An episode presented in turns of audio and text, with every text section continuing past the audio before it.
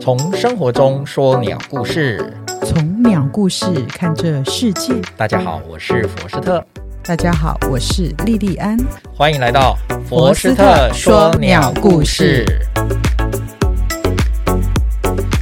Hello，米元。嗨，福斯特，好，我们接着我们上一周讲鸽子的主题，可以？那我们现在讲下集。好，好，我们上次讲到鸽子是和平使者的象征嘛，没错。可是实际上哦，我讲的是现代嘛，它一开始呢不是这个角色，哦，那我们要开始溯源到古代了。啊、是在在古代时期，其实人们把鸽子当做爱情使者呢。哦，真的吗？啊，想不到吧？就想不到，我只想到丘比 特。古代的巴比伦人哈、啊，他们是把鸽子认为是法力无边的爱与哇哦，御御御之神这样哦，伊斯子，啊嗯塔身边的神鸟，神鸟，对，是这样的意思哦，神鸟哦。哇，象征爱情。对，那二十世纪初才会把鸽鸽子当做和平鸽啦。嗯，那实际上在圣经故事里面也有一只有名的鸽子，你有没有听圣过？经里也有鸽子。对，圣经故事嗯、哪哪一个故事？好，就是诺亚方舟。诺亚方舟里有鸽子啊？对，诺亚方舟呢？诺亚方舟是为什么呀？就是因为大洪水来嘛。对，那那上帝叫他赶快做个方舟嘛，要放各种动物放一对嘛。没错。那他后来漂了好几天了嘛，那他要确定说，哎，这个到底有没有出现陆地？哦，大洪水到底退了没呢？对，洪水退了没有？他就从诺亚就从方舟放出了一只鸽子，哦哦，是这样子啊。对他就是放鸽子啊去让他探明洪水是否退，哦，是否？退水了。对，那他呢，就让、啊、那结果那只鸽子呢，就衔了一只橄榄枝回来，哦，这表示退了没哎呢？哦就表示有啊，退了，表示人间尚存希望。懂这就是鸽子它在里面所代表的这个有他曾经那出现的角那色、啊。这个他在里面所代表的叫做希 望，啊，是的，是的，也可以。所以，所以你会看到有很多画，宗教画，它就画一只鸽子衔了一只橄榄枝啊。嗯，你应该有看、看过类似的有看意象过吧，？但是我不知道那个是橄榄枝啊，那就是橄榄枝衔了一只橄榄枝。哦，这样对子，对现在是这我样子知道了，嗯，对所以一般人来讲的话，可能鸽子代表的就是和平、希望，对，它实际上其实，在陆续的后代的这个中古时期，然后一直它出现在宗教化里面，它有它代表的意涵，和平啊。然后在这个早期，这个叫做诶十七世纪德意志帝国，他们有一个德意志对、嗯他们的城市就发明了一套纪念币，图案就是一只口衔橄榄枝的鸽子，哦，底下就写着“圣歌保佑和平哦，圣歌，”嗯哎，是它就是把它有这种象征了、哦。对，然后呢，在最有名的这个法国英法战争有没有？英法有没战有争抗英女英雄贞德有没有？圣女贞德，对，圣女嗯，贞德，她曾经庄严的宣告说，奇迹将会出现，白鸽将要起飞哦，啊！又提到白鸽了，有对不对？然后他说，他将以鹰的勇气去击败那蹂躏我们祖国的秃鹫。哇，嗯你看这里面出现几 种鸟，白鸽、鹰、对秃秃鹫哦，它都有对代表，有没有？对对对，啊、对对对，嗯就是这样子。好、是然后呢，在他们的文化里面，所以说哈、他们有一个呃俗语，或者是叫俚谚语啦。好，怎么说？嗯英国的谚语就说：“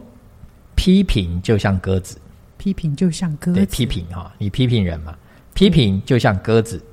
最后总是会回到 家里。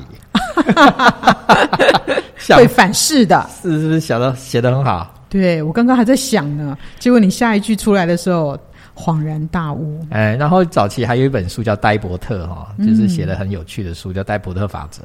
他说里面就写到说，人要接受一件事，什么事？有时你是那只拉屎的鸽 子，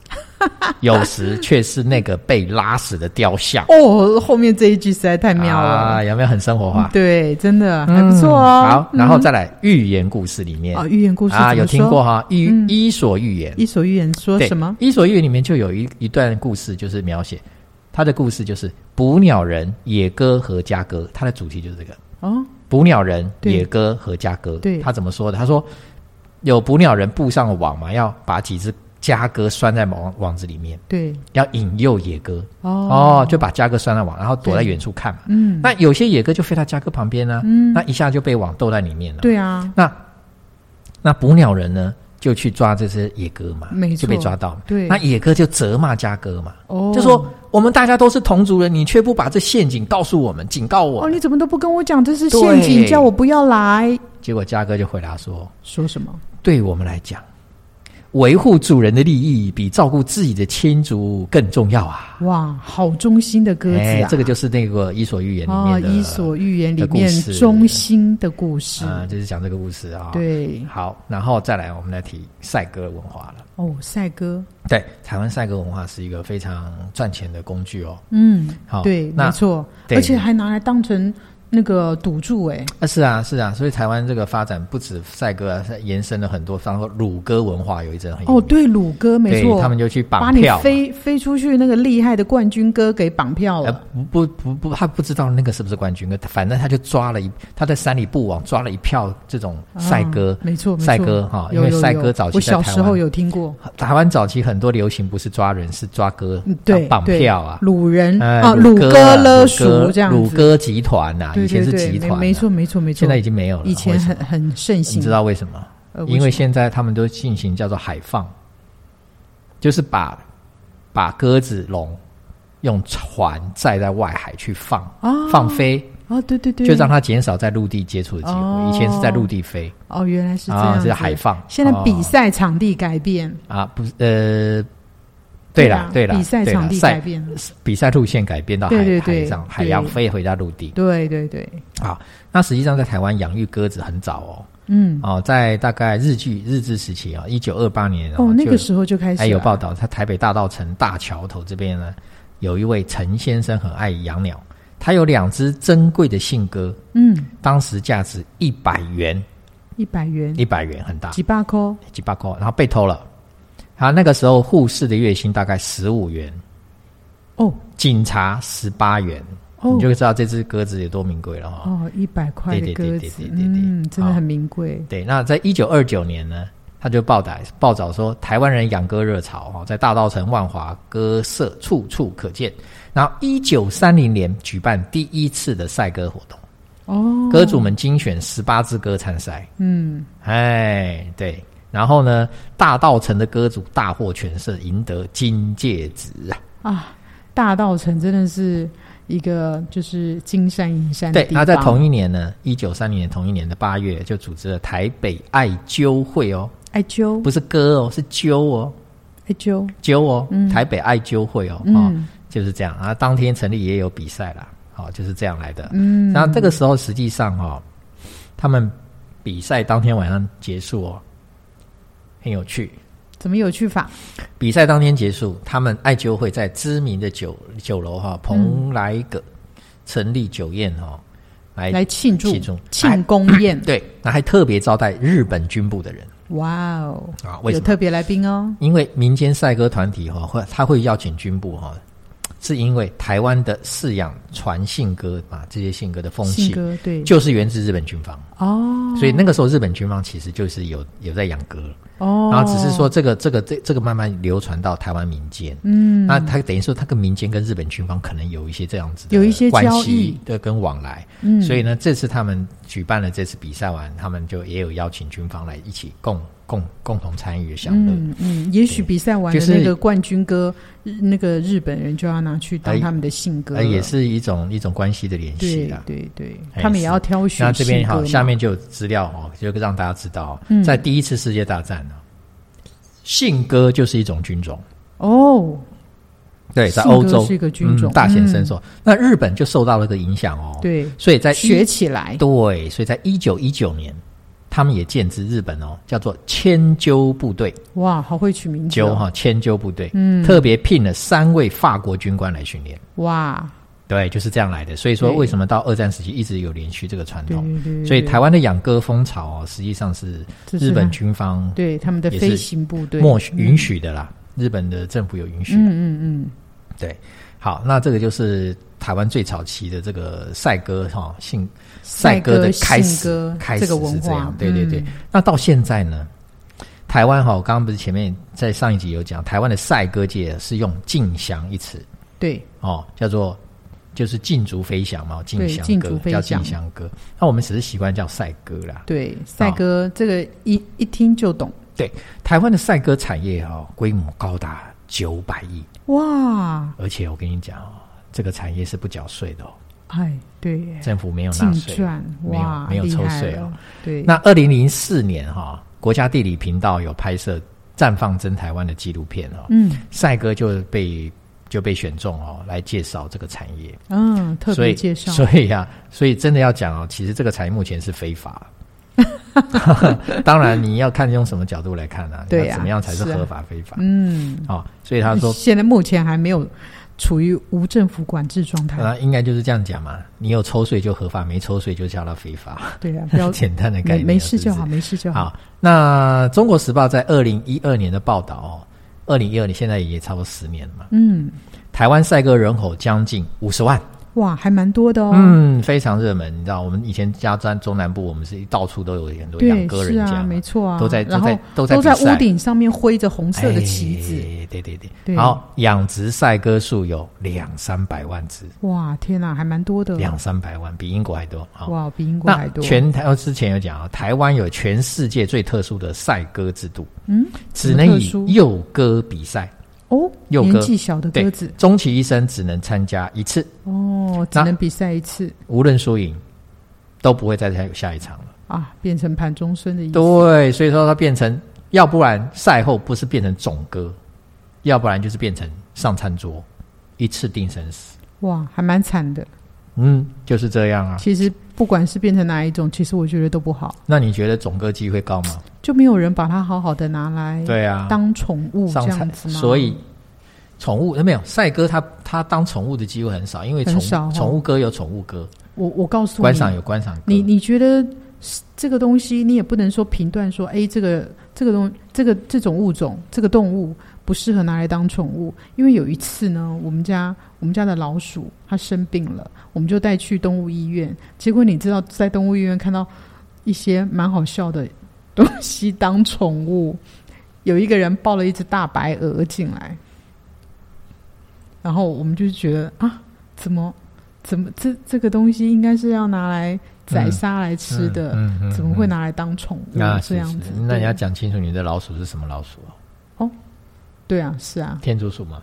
不是是仓鼠，哦，仓鼠。OK。嗯对，就看到它 大摇大摆的走进来这样子，真的、嗯嗯嗯， 有趣，就觉得蛮趣有趣的，对，对所以我说今天其实养什么无奇不有，有人也养了公鸡当宠物啊，没养了错母啦，鸡当宠物这样子，对的，对对的，但是没有看过人家用赛鸽，而且、哦、台北也有宠物赛鸽专门医院呢，哦专门专门的治为赛鸽治病的医院。哦，为赛鸽之嗯对对对对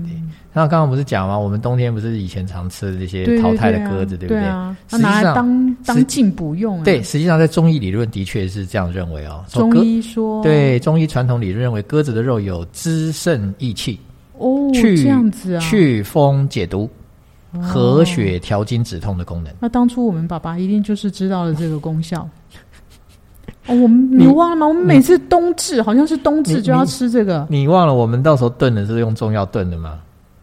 它不好是像它不是用白汤白水炖的，对它是用中药下对去一对起对对炖的、对欸，就是欧妈妈一锅就对了。对就是这样子啊、对对啊，对，想起来哦，现在突然回到了那那那个冬天的感觉，这样子。嗯嗯，好，OK。那我现在跟你讲一下颜色偏好。你刚刚不是讲说拿着红旗吗？对对对，对，其实鸽子最怕就是红色，红色。那它的主人为什么还尤要？其是红旗。它的主人 拿着红色的旗子在在鸽子的笼旁边这样子挥来挥去，那就是不要让它停啊！